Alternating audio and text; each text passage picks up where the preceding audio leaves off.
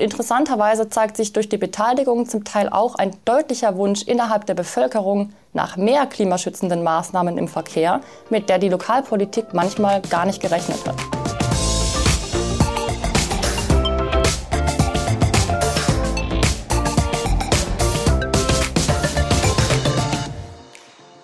Verkehrswende einfach machen. Der Podcast zur nachhaltigen Mobilität der Kia BW.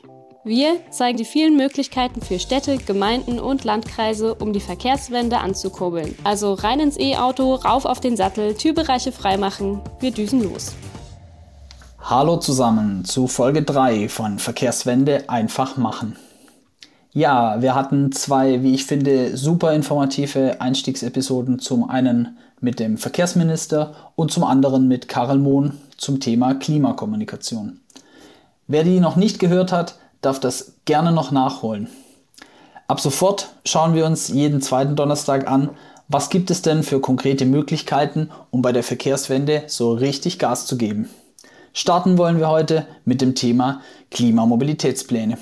Wofür die gut sind, wird zum einen Veronika Heuber vom Kompetenznetz Klimamobil erklären und wie die Erstellung dann in der Praxis geht, das beschreibt uns Florian Kurt von der Stadt Freiburg. Ich bin Matthias Schmid und ich freue mich sehr, dass ihr wieder dabei seid. Als erstes begrüße ich jetzt die schon erwähnte Veronika Heuber. Sie ist Fachreferentin im Kompetenznetz Klimamobil.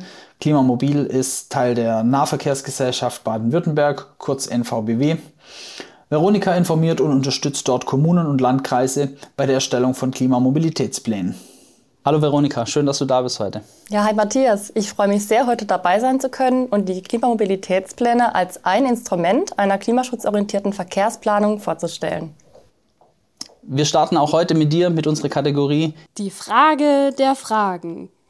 Was fragen dich denn Kommunen auf jeden Fall, wenn du sie zu Klimamobilitätsplänen berätst? Also eine zentrale Frage ist eigentlich jedes Mal, wie lange dauert die Erstellung eines Klimamobilitätsplans? Die Antwort ist, der Zeitbedarf fällt je nach kommunaler Situation unterschiedlich aus. Beispielsweise dauert die Planerstellung länger, wenn doch überhaupt keine Grundlagen vorliegen. Zum Beispiel kein Verkehrsmodell, das die verschiedenen Verkehrsträger vor Ort abbildet, keine aktuellen Daten aus Verkehrszählungen und keine Strategien oder anderen Fachpläne mit Bezug zum Thema Mobilität und Verkehr. Wenn dagegen auf solche Grundlagen aufgebaut werden kann, dauert die Planerstellung entsprechend kürzer, als wenn das alles erst von Grund auf erstellt und erhoben werden muss. Daneben spielt die Größe des Planungsgebiets auch eine Rolle für die Erstellungsdauer. Das heißt, ob eine Kommune allein oder mehrere Kommunen zusammen den Plan erstellen. Ich kann aber eine grobe, ja, einen groben Durchschnittswert angeben. Wenn schon ein Verkehrsmodell vorliegt, dann dauert die Erstellung durchschnittlich ungefähr zwei bis drei Jahre und ohne Verkehrsmodell etwa ein Jahr länger, also ungefähr drei bis vier Jahre. Die Klimamobilitätspläne sind ja auch ein Instrument aus dem Klimaschutz- und Klimawandelanpassungsgesetz Baden-Württemberg, relativ neu noch. Und ich zitiere jetzt mal von eurer frisch gelaunchten äh, Website klimaschutz-bewegt.de. In Klimamobilitätsplänen werden Vorhaben festgelegt, die zu einer dauerhaften und signifikanten Reduktion der Treibhausgasemissionen im Verkehrssektor führen. Was heißt das denn genau? Mhm. Das zentrale Ziel eines Klimamobilitätsplans ist die Senkung der CO2-Emissionen aus dem kommunalen Verkehr. Und dazu werden im Klimamobilitätsplan Maßnahmen festgelegt, die laut der Berechnung eines Verkehrsmodells in Summe zu einer gewissen vom Land Baden-Württemberg vorgegebenen CO2-Einsparung führen. Es wird also vom Ziel her gedacht und auch geplant. Und wichtig ist dabei, dass es sich um konkrete Maßnahmen handeln muss, die in der Verantwortlichkeit der aufstellenden Kommunen liegen und also auch von diesen umgesetzt werden können. Ein zentraler und charakteristischer Bestandteil jedes Klimamobilitätsplans ist das Verkehrsmodell, das ich vorhin erwähnt habe. Ähm, zu Beginn der Planerstellung wird von der Kommune ein Verkehrsmodell erstellt oder aktualisiert, das dann den Vorgaben des Ministeriums für Verkehr Baden-Württemberg entspricht. Und in der Praxis übernimmt das üblicherweise ein externes Dienstleisterbüro. In dem Modell werden alle wichtigen Verkehrsströme innerhalb des Planungsgebiets dargestellt. Das heißt, neben dem motorisierten Individualverkehr wie den Pkw auch die Rad- und Fußverkehre, der öffentliche Verkehr und auch Wirtschaftsverkehre.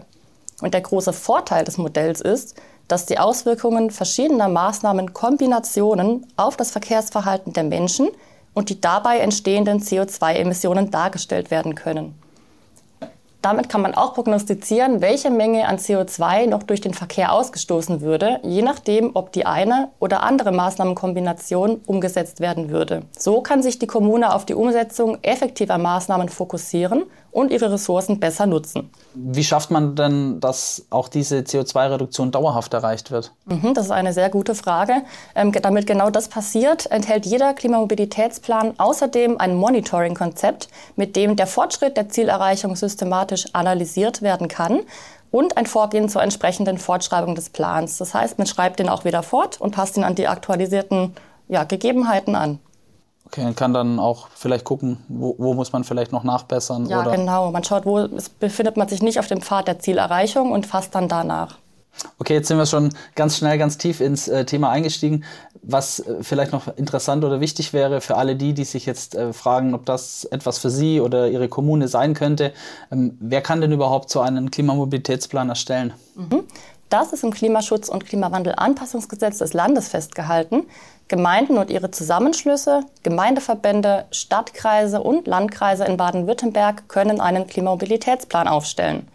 Und wir ermutigen gezielt Landkreise und Zusammenschlüsse von Gemeinden zur Planerstellung, weil die meisten CO2-Emissionen auf Fahrten zwischen den Kommunen entstehen, nicht nur innerhalb des Gemarkungsgebiets einer einzigen Kommune. Also zum Beispiel vor allem Fahrten zur Arbeit, von der Arbeit. Ganz genau, die Dinge. üblichen Pendlerverkehre. Und deswegen kann eben bei kreisweiten Klimamobilitätsplänen oder bei Plänen, die von mehreren Nachbarkommunen gemeinsam aufgestellt werden, auch deutlich mehr CO2 eingespart werden, als wenn die geplanten Maßnahmen an der Gemarkungsgrenze von einer einzelnen Kommune aufhören. Aber auch für größere Städte bietet sich das Instrument an, weil dort eben das Angebot an Verkehrsmitteln oft sehr vielfältig ist. Und das spiegelt sich in einer komplexen Verkehrsinfrastruktur mit zahlreichen Wechselwirkungen zwischen den einzelnen Verkehrsmitteln wider. Hier hilft dann die Verwendung eines Verkehrsmodells enorm dabei zu verstehen, wie sich gewisse Maßnahmenkombinationen auf die Nutzung verschiedener Verkehrsmittel auswirken. Wenn man das weiß, dann kann man auch äh, zielgerichtet planen. Ähm, das heißt, es benötigt schon eine gewisse Größe, damit äh, so ein Klimamobilitätsplan auch Sinn ergibt. Da gibt es so eine magische Zahl, ne? die heißt äh, 50.000 Menschen, die in diesem Gebiet wohnen sollten. Ja, das stimmt. Aber das ist nur ein Orientierungswert, keine starre festgelegte Grenze. Auch Kommunen mit weniger als 50.000 Einwohnenden können unter Umständen einen Klimamobilitätsplan erstellen, wenn sie die Voraussetzungen erfüllen. Okay. Unser Ziel heute ist ja jetzt, dass wir hoffentlich ganz viele KlimaschutzmanagerInnen, Mobilitätsbeauftragte und Co. erreichen, die bisher sich noch nicht, zumindest nicht intensiv mit äh, Klimamobilitätsplänen ähm, beschäftigt haben. Die meisten schreien dann hoffentlich begeistert, yeah, let's go. Ähm, aber es wird sicher auch welche geben, die sagen, na, ich weiß noch nicht so richtig, das klingt nach ganz schön viel Arbeit wie können wir die denn davon überzeugen, dass sich dieser Aufwand lohnt? Ja, das ist eine berechtigte Frage. Aber der Klimamobilitätsplan bietet wirklich viele Vorteile. Davon möchte ich jetzt einfach ein paar nennen, um die Zweifelnden auch noch äh, zu gewinnen. Genau. Vor der Erstellung eines Klimamobilitätsplans bestehen in Kommunen oft ganz viele einzelne Pläne und Strategien. Zum Beispiel ÖPNV, Radverkehrs- oder Fußverkehrskonzepte, Mobilitäts- oder Ortsmittenkonzepte, Verkehrsentwicklungspläne, Klimaschutzstrategien und vieles mehr.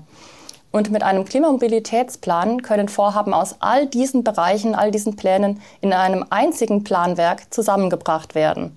Dabei ist es immer das Ziel, die entsprechenden Vorhaben möglichst effizient und klimaschonend zu planen. Und das führt zu mehr Kohärenz in der Planung und hilft, widersprüchliche Ziele und Maßnahmen zwischen den Planwerken zu vermeiden. Außerdem ergibt sich durch einen Klimamobilitätsplan grundsätzlich eine Verbesserung der Angebote für Fußgänger, Radfahrer und die Nutzung öffentlicher Verkehrsmittel.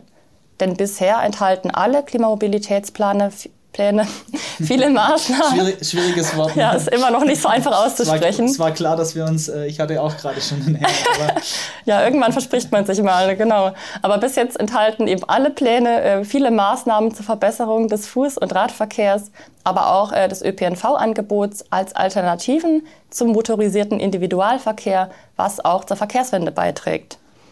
Die finanzielle Seite möchte ich aber auch nicht unerwähnt lassen. Die Umsetzung von Maßnahmen, die in einem Klimamobilitätsplan stehen, kann nämlich zusätzlich zum üblichen Fördersatz von 50 Prozent über das Landegemeindeverkehrsfinanzierungsgesetz, kurz LGVFG, nächstes schwieriges Wort, genau, mit weiteren 25 Prozent on top gefördert werden. Das ist der sogenannte Klimabonus. Das sollte doch jetzt äh, äh viele ermutigen, da aktiv zu ja, werden. Hoffentlich. ja, wir wissen beide, ähm, wie ganz viele Menschen, die sich mit dem Thema Verkehrswende beschäftigen, dass es vor Ort oft eine sehr zähe Sache sein kann. Bei Geschwindigkeitsbegrenzung, Parkplatzreduzierung, neue Fahrradwege, da ist der Aufschrei oft groß. Ähm, wie helfen denn die Klimamobilitätspläne dabei, auch mehr Rückhalt in der Bevölkerung zu erhalten für die Kommunen, die mhm. so einen Plan dann eben haben? Ja, ein wichtiger Bestandteil ist die Beteiligung der Bevölkerung und von Interessengruppen vor Ort. Und dafür wird während der Planerstellung auch ein Konzept für die Akteursbeteiligung und Öffentlichkeitsarbeit entwickelt. Damit sollen alle wichtigen Gruppen vor Ort im Prozess mitgenommen werden. Und damit sind neben der Bevölkerung zum Beispiel auch Vereine, Wirtschaftsgruppen und auch andere Interessengruppen gemeint, aber auch Verkehrsbetriebe und so weiter. Und interessanterweise zeigt sich durch die Beteiligung zum Teil auch ein deutlicher Wunsch innerhalb der Bevölkerung nach mehr klimaschützenden Maßnahmen im Verkehr, mit der die Lokalpolitik manchmal gar nicht gerechnet hat. Und darüber hinaus kann die Modellierung der Maßnahmenwirkung dazu beitragen, vor Ort die Debatten über mögliche Maßnahmen auch zu versachlichen. Zum Beispiel kann die Verkehrsmodellierung die Notwendigkeit bestimmter, vielleicht auch umstrittener Maßnahmen verdeutlichen. Ja, das heißt, man kann dann einfach sagen, schaut her, diese Maßnahme ist notwendig aus dem und dem Grund. Wir haben das ganz genau berechnet. Genau, man kann sehen in der Prognose, die bringt halt besonders viel und die ganzen anderen, die vielleicht ähm, weniger umstritten sind, die würden halt lange nicht so viel zum Ziel beitragen. Das kann schon ein Vorteil sein in der Überzeugungsarbeit. Auf jeden Fall. Ja.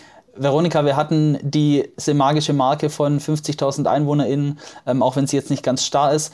Aber was machen denn jetzt kleinere oder deutlich kleinere Kommunen, äh, die vielleicht auch gerne so ein Planwerk hätten?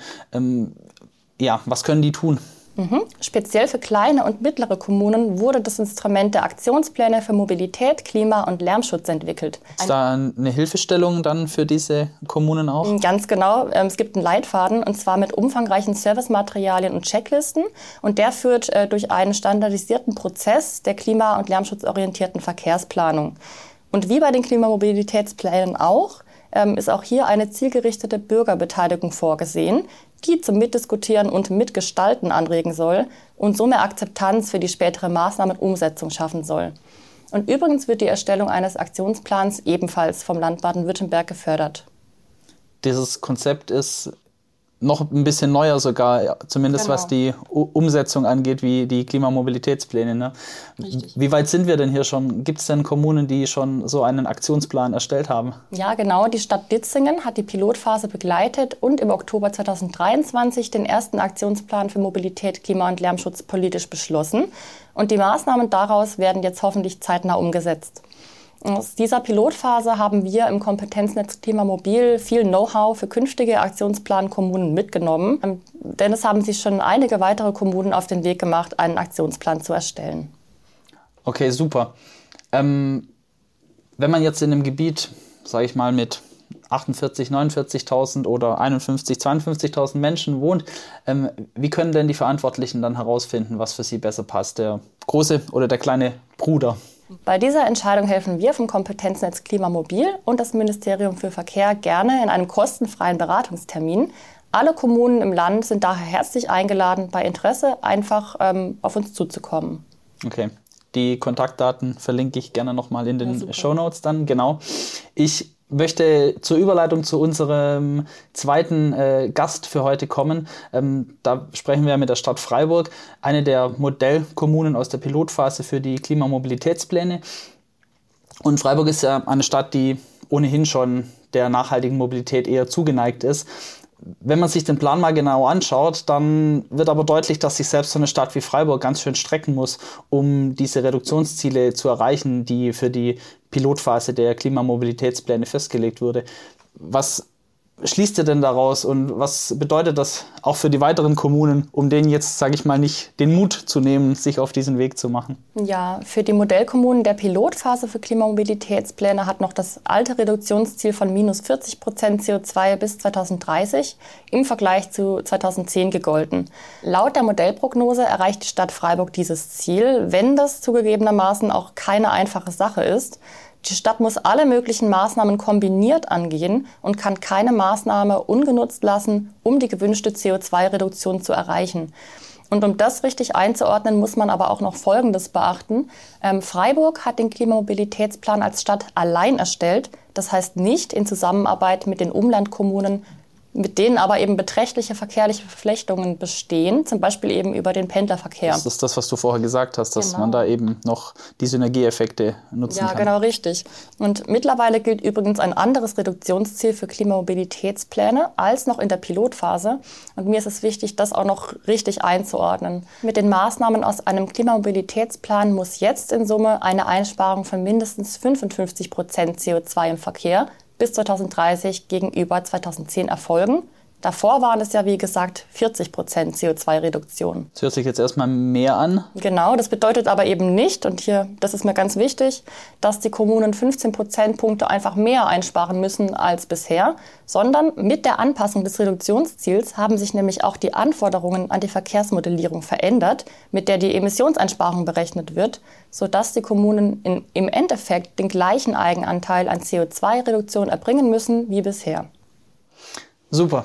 Veronika, das war jetzt die perfekte Überleitung ähm, zum zweiten Gast äh, dieser Sendung. Ich darf mich bei dir sehr, sehr herzlich bedanken. Und ja, ich wünsche dir jetzt und euch äh, viele Anrufe interessierter Kommunen. Ja, super, danke. Ich danke dir. Und wir steigen direkt ein mit dem nächsten Gast, Florian Kurt, Leiter der Stabsstelle Mobilität in Freiburg. Er war federführend beim Klimamobilitätsplan der Stadt und er kann mit Stolz sagen, wir waren die Ersten. Hallo, Herr Kurt. Hallo, Herr Schmid. Herr Kurt, wir steigen ein mit. Ach du meine Güte. Was war denn bei der Erstellung des Klimamobilitätsplans der Moment, an dem Sie die Hände über den Kopf zusammengeschlagen haben und laut gerufen haben? Ach du meine Güte. Wir hatten auf der städtischen Seite ähm, ein, ein deutliches Spannungsfeld, äh, wo es so, ach du meine Güte, Situationen gab. Wir hatten auf der einen Seite die Akteure, die eigentlich noch viel mehr wollten, die gesagt mhm. haben, äh, die Stadt hat das Ziel Klimaneutralität bis 2035. Ähm, das ist ja alles viel zu wenig, was ihr euch da jetzt vorgestellt habt im Klimamobilitätsplan. So kommen wir ja gar nicht zur Klimaneutralität innerhalb der nächsten zwölf Jahre. Ähm, auf der anderen Seite hatten wir die, die gesagt haben, natürlich um Gottes Willen, ihr wollt hier den ganzen Verkehr in der Stadt umkrempeln. Ähm, äh, wie soll das denn funktionieren? Da geht die Wirtschaft kaputt, da geht der Handel kaputt. Ähm, die, äh, Handwerker und Dienstleister können nicht mehr zu ihren Kunden. Äh, das geht ja auch alles gar nicht. Wir haben versucht, da einen guten Mittelweg zu finden, der natürlich die Zielsetzung am Ende realisiert. Aber da gab es schon viel, viele Gespräche, viel, viele Erwartungen von allen Seiten. Und diese ganzen verschiedenen Interessen, Erwartungshaltungen und Vorstellungen dann am Ende zu einem in sich stimmigen Plan und einem funktionierenden Plan, der auch die Zielsetzung minus 40 Prozent CO2 erfüllt, das zusammenzubringen, das war in der Tat an mehreren Stellen nicht so ganz einfach. Nehmen Sie uns bitte doch einfach mal ein bisschen mit in die Entstehungsgeschichte oder in die Entstehung des Klimamobilitätsplans von der Idee bis zur Fertigstellung. Sie sind ja die erste Kommune, die es geschafft hat. Darauf sind wir auch sehr stolz, dass wir die Ersten waren, die am Ende den Beschluss des Klimamobilitätsplans auch hatten im Gemeinderat im Juli 2023, ähm, kurz vor Offenburg, die uns dann schnell gefolgt sind. Ähm, Freiburg steht ja schon seit vielen Jahrzehnten eigentlich deutschlandweit als äh, eine der Vorzeigestädte für umwelt- und klimafreundlichen Verkehr, für einen, einen starken Ausbau des Umweltverbundes, sei es äh, Bahn, sei es Bus, sei es Radverkehr, sei es Fußverkehr.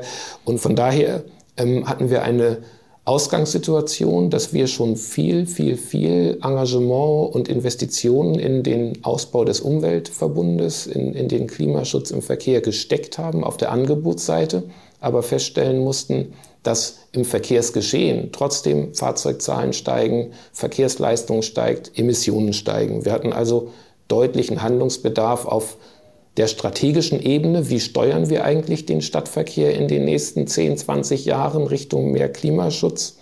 Und von daher war natürlich die Erstellung eines Klimamobilitätsplans im Rahmen des Pilotprojektes des Landes eine sehr naheliegende und auch sowohl politisch wie in der Verwaltung sehr willkommene Option. Wir haben von Anfang an, und so hat es ja auch der vom Verkehrsministerium definierte Prozessaufstellung Klimamobilitätsplan vorgesehen, wir haben von Anfang an großen Wert auf die Einbindung sowohl der Stadtgesellschaft, also Bürgerinnen und Bürger, gelegt, aber auch von Akteuren und Interessengruppen in der Stadt. Nachdem wir uns auf den Weg gemacht haben, einen Klimamobilitätsplan zu erstellen, eine Auftaktveranstaltung im Konzerthaus relativ groß organisiert, wo äh, Bürgerinnen und Bürger eingeladen waren, ähm, genauso wie die Akteure, also Verbände, Vereine, äh, IHK, ADAC, äh, VCD, also umweltorientierte Verkehrsverbände, äh, ADFC, Fahrradclub oder auch äh, BUND. Ähm, die haben wir alle eingeladen, haben eine Auftaktveranstaltung gemacht. Es gab danach eine, also wo wir, da haben wir in der Auftaktveranstaltung die grundsätzliche Zielsetzung mhm. vorgestellt, die Herausforderung deutlich gemacht, die, die wir da haben äh, und alle zum Mitarbeiten eingeladen. Wir haben dann eine Online-Beteiligung gemacht, wo alle Bürgerinnen und Bürger, Akteure, äh, Verbände, Vereine äh, äh Vorschläge, also erstens Vorschläge, die wir schon hatten, als Maßnahme bewerten konnten, andererseits aber auch eigene weitere Vorschläge machen konnten. Das hat recht gut funktioniert. Da gab es auch so ganz interessante äh, Bewertungsergebnisse. Was, was wird eigentlich befürwortet? Ist natürlich nicht repräsentativ, äh, war aber eine ganz gute Orientierung für uns, in welche Richtung wir äh, unsere Maßnahmenentwicklung vertiefen sollten. Und wir haben dann ein Forum Klima und Mobilität eingerichtet mit äh, Einbindung von zufällig ausgewählten Bürgerinnen und Bürgern aus der Stadt, mit Einbindung von so zwischen 20 und 25 Verbänden und Vereinen, äh, die alle irgendwie entweder von der Wirtschaftsseite her oder von der Umweltschutzseite her oder so von der allgemeinen gesellschaftlichen Seite her, also bis zum Deutschen Alpenverein hatten wir da mit dabei, ähm, die irgendwie mit dem Thema Mobilität zu tun hatten. Und äh, wir haben dort die einerseits die Maßnahmen diskutiert, die wir entwickelt haben. Wir haben andererseits diskutiert, was kann man noch tun. Äh, und in der zweiten Runde des Forums Klima und Mobilität haben wir, äh, sind, haben wir diskutiert, wie kriegen wir denn jetzt die Stadtgesellschaft, die Öffentlichkeit, aber auch das Umland mitgenommen. Und äh, werden jetzt, nachdem unser Klimamobilitätsplan in der Endfassung ja nun beschlossen ist seit Juli 2023, werden nun die Umsetzung der 65 dort definierten städtischen Maßnahmen begleiten, äh, wiederum auch mit, ein, mit, mit Dialogformaten sowohl Richtung Öffentlichkeit als auch Richtung äh, Akteure, Verbände, Vereine in der Stadt, damit wir eben möglichst alle im Boot haben, äh, letztlich zur Änderung ihres Verkehrsmittelwahlverhaltens, weil ohne diese Änderung wird es nicht funktionieren. Bis jetzt hat sich das alles sehr ähm, einfach und locker angehört, was, was Sie erzählt haben. Lassen Sie uns deshalb mal so ein bisschen auf die Hürden kommen, die es auch bei der Erstellung gab und dann natürlich auch dazu, wie Sie diese Hürden übersprungen haben. Also die erste, und das passt vielleicht auch noch zu dem Punkt, äh, wo haben Sie die Hände über dem Kopf zusammengeschlagen? Wir hatten ja ein sehr umfangreiches Maßnahmenpaket für die städtische Seite, städtische Maßnahmen entwickelt ähm, haben, haben schon bei vielen Maßnahmen gedacht, oha, also da müssen wir uns aber wirklich sehr, sehr anstrengen, dass wir das alles so hinbekommen. Dann haben wir das Ganze, so wie es das Aufstellungsverfahren Klimamobilitätspläne vorsieht, in unser Verkehrsmodell gekippt sozusagen, also dort abgebildet die Maßnahmen und sind zu dem dann sehr enttäuschenden Ergebnis, und da kamen dann Hände über dem Kopf zusammenschlagen gekommen, okay, wir schaffen jetzt gerade mal 36 Prozent CO2-Reduzierung, 40 Prozent war das Ziel, wir lagen also noch deutlich weg. Und das noch enttäuschendere daran war, dass die 65 städtischen Maßnahmen, ich glaube damals, wir haben ja noch welche ergänzt, damals waren es 61, 62, sowas in der Größenordnung, ähm, dass die gerade mal zu insgesamt sechs Prozentpunkten Emissionsreduzierung führen. Und die anderen äh, 30 Prozent aus dem Rahmenszenario kamen. Aus dem Rahmenszenario, äh, äh, wo abgebildet war, elektri also schrittweise Elektrifizierung der Fahrzeugflotte durch EU-Vorgaben, durch Bundesvorgaben, durch Landesmaßnahmen über das Thema CO2-Preis. Also wir haben eine schrittweise Erhöhung des CO2-Preises, was sich dann ja auf die Kraftstoffpreise auswirken wird, äh, unterstellt und haben also da gesehen, dass dieser Rahmen, der regulative Rahmen von EU- und Bundesebene vor allen Dingen, dass der viel, viel stärker wirkt, als wir hier auf kommunaler Ebene in der Stadt überhaupt äh, erreichen und bewegen können. Wir mussten noch mal drauflegen und äh, das, war, das war wirklich sehr, sehr anstrengend auch für uns, da äh, am Ende zu einem ausreichenden und guten, aber gleichzeitig noch realistischen Ergebnis zu kommen. Sie haben 17 Maßnahmenbereiche in fünf Kategorien definiert. Sie haben vorhin schon gesagt, 65 äh, Einzelmaßnahmen. Was sind denn da die wichtigsten Maßnahmen mit den größten Hebeln? Also alles, was wir tun können, um diese Elektrifizierung der bisherigen Verbrennermotoren voranzubringen, das ist hochwirksam. Wir haben das gesehen beispielsweise bei der Modellierung. Ähm, da, wir haben drin bis 2030 die gesamte städtische Busflotte. Das sind etwa 70 Omnibusse äh, von Verbrennermotoren auf Elektromotoren umzustellen. Also in 2030 werden seitens der städtischen VAG in Freiburg nur noch Elektrobusse rumfahren. Ähm, das hat eine erstaunlich hohe Wirksamkeit äh, im Klimaschutz. Also runde 27, 28 Prozent der Gesamtwirkung der städtischen Maßnahmen kommt aus den Elektrobussen. Was auch hochwirksam ist, ist das Thema Ausweitung Parkraumbewirtschaftung.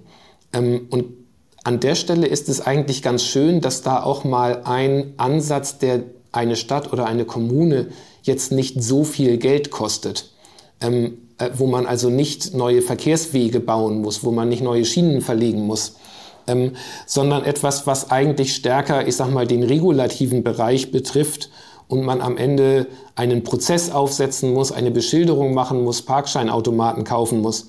Äh, gleichwohl ist das natürlich politisch ein sehr konfliktives Thema. Also das muss man dann als Kommune auch eben mit der Öffentlichkeit diskutieren und sehen, dass man die Öffentlichkeit, aber auch die Akteure da eingebunden bekommt, dass man ein gemeinsames Verständnis äh, davon schafft, wo wir hinwollen. Sie durften ja als Pilotkommune jetzt ganz viele Erfahrungen sammeln, die für alle anderen auch dann sehr wertvoll sein können. Lassen Sie uns mal Folgendes annehmen. Morgen ruft bei Ihnen die Klimaschutzmanagerin oder ein Gemeinderat einer großen Kreisstadt an und sagt, Mensch, das ist ja super, was ihr da gemacht habt, das ist echt spitze, euer Klimamobilitätsplan, sowas wollen wir auch. Wie macht man denn sowas? Und wie kriege ich den OB, den Gemeinderat dazu, dass die das auch toll finden? Was antworten Sie? Es ist tatsächlich unbedingt notwendig, dass ein Oberbürgermeister, dass die anderen dezernenten Bürgermeister und Amtsleitungen äh, in, in, der Verwaltung, dass die grundsätzlich hinter diesem Projekt stehen. Ähm, nur dann wird es am Ende auch äh, zum einen erfolgreich sein können, aber auch seine Wirkung richtig entfalten können. Und wenn man dann diese politische Unterstützung hat, auch vom Gemeinderat, dann ist es natürlich so, ich glaube, das konnte man jetzt meinen Beiträgen auch entnehmen, es ist eine Menge Arbeit. Also ein Klimamobilitätsplan macht sich nicht von allein. Ich brauche ein ich brauche eine, eine Grundlage, ein, ein Verkehrsmodell. Ich brauche, äh, brauche das, was alles schon da ist an Verkehrsplanung als Basis. Ich muss das zusammensammeln, auch über die verschiedenen Verkehrsarten hinweg. Straßenverkehr, Radverkehr, ÖPNV muss das alles zusammenführen, äh, entwickle dann Maßnahmen in allen Bereichen, die wiederum auch möglichst zueinander passen müssen, die eine Zeitplanung bekommen müssen. Ähm, also ich würde jetzt sagen, liebe Gemeinde XY, äh, schön, dass Sie einen Klimamobilitätsplan aufstellen wollen. Das ist sehr zu begrüßen. Das wird Sie auch weiterbringen. Das wird den Klimaschutz weiterbringen. Aber eben nicht nur den, sondern auch die städtische Verkehrsplanung und äh, die Attraktivität der jeweiligen Stadt insgesamt. Aber es ist eine Menge Arbeit. Es ist unbedingt dafür, ausreichend Personalressource zur Verfügung zu stellen. Ähm, da muss sich schon jemand federführend mit beschäftigen können und der wird über zwei Jahre etwa nicht viel anderes machen können äh, und dann je nach Stadtgröße gegebenenfalls noch mehr. Äh, Ja, es ist eine Menge Arbeit, aber es lohnt sich absolut, sich darauf einzulassen, weil man wirklich einen, einen äh, strategisch ausgerichteten Gesamtverkehrsplan, Gesamtverkehrsentwicklungsplan bekommt, der dann ja auch, und da legt das Land großen Wert drauf, zu Recht, der auch mit einer konkreten Umsetzungsperspektive über alle Folgejahre bis zum Zielhorizont, bei uns ist es 2030, äh, versehen ist. In diesem Sinne, vielen Dank für Ihre Zeit und für die spannenden Einblicke. Herr Schmid, ich danke Ihnen. Freut mich, Ihnen einen Einblick äh, in die Aufstellung, Entwicklung und jetzt beginnende Umsetzung des Freiburger Klimamobilitätsplans gegeben haben zu können. So, wir haben es gehört. Ein Klimamobilitätsplan bedeutet erstmal viel Arbeit. Aber es lohnt sich, weil man danach einen Gesamtplan hat, mit dem sich auch viel besser argumentieren lässt. Und weil man extra Fördergelder abgreifen kann. Wir müssen reden. Zum Abschluss dieser Folge, und auch das gibt es ab jetzt jedes Mal, möchte ich euch noch einen Tipp für die Klimakommunikation mitgeben. Der lautet dieses Mal, seid selbstbewusst.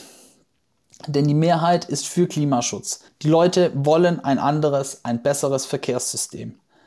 Lassen wir uns also nicht von lauten BremserInnen ausbremsen, sondern suchen wir uns die Leute, die mitmachen wollen und verändern mit ihnen die Städte und Gemeinden zum Besseren. Alle 16 Empfehlungen der KABW gibt es im Leitfaden Klimakommunikation im Verkehr. Den verlinken wir wie weitere hilfreiche Infos in der Folgenbeschreibung. Danke fürs Zuhören, bis in zwei Wochen bleibt nachhaltig mobil.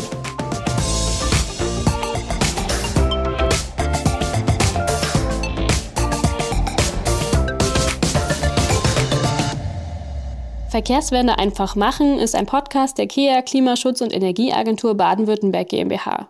Konzept, Redaktion und Moderation Matthias Schmid. Sprecherin Britta Vicio. Produktion Hawkins Cross.